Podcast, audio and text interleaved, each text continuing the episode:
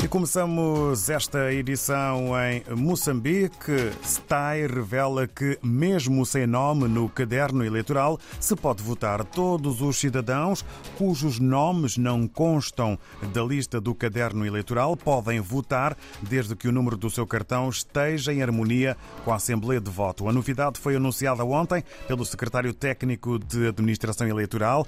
É eh, de assunto e título que está na capa do jornal moçambicano O País também com destaque para a Comissão Nacional de Eleições, que exige ordem nas assembleias de voto durante as eleições. E Newsy, preocupado com a segurança de Mocimboa da Praia após autárquicas, é assunto também eh, que faz manchete na capa do jornal O País em Moçambique. Em São Tomé e Príncipe, segundo a agência STP Press, São Tomé e Príncipe e Holanda assinam contrato para fiscalização das obras de requalificação Pacificação da Marginal é o título que eh, maior destaque tem na atualidade são tomense e na sua imprensa. Agora, o jornal O País, mas de Angola, Mintix garante que serviços do Angosat 2 já estão em fase comercial. Ainda há pouco, João Costa Dias dava conta desses avanços. No campo, no campo da educação, mais de 4 mil estudantes começam amanhã a receber passes de transportes públicos. Notícia e título com letras garrafais na capa do angolano O País, eh, com a fotografia de um autocarro a eh, dar entrada a estudantes e jovens. Presidente da República convida presidente da Comissão da União Africana para a Bienal de Luanda. É também assunto que está na capa do jornal O País, em Angola. Avançamos agora até à Guiné-Bissau e ao Democrata. Liga Guineense dos Direitos Humanos aponta a exclusão das minorias étnicas como um dos fatores que sustentam discursos radicais. Ainda um outro título que está na imprensa guineense de hoje: Sissoko sensibiliza chefes militares e comandantes de zonas a não se miscuírem na política. Agora vamos até ao Brasil sobre a repatriação e olhamos para as gordas do jornal Estadão. Primeiro avião da Força Aérea do Brasil com 211 brasileiros resgatados de Israel chega a Brasília. E depois, eh, título para São Paulo, eh, é uma senhora obesa cujo risco de morte sobe 50% quando há onda de calor. A afirmação de um médico que está também eh, no Estadão na sua edição de hoje.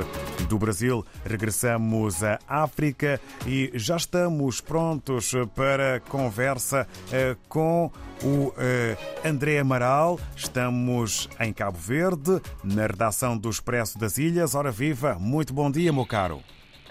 Bom dia, David. E esta semana falamos mais uma vez do ensino em Cabo Verde.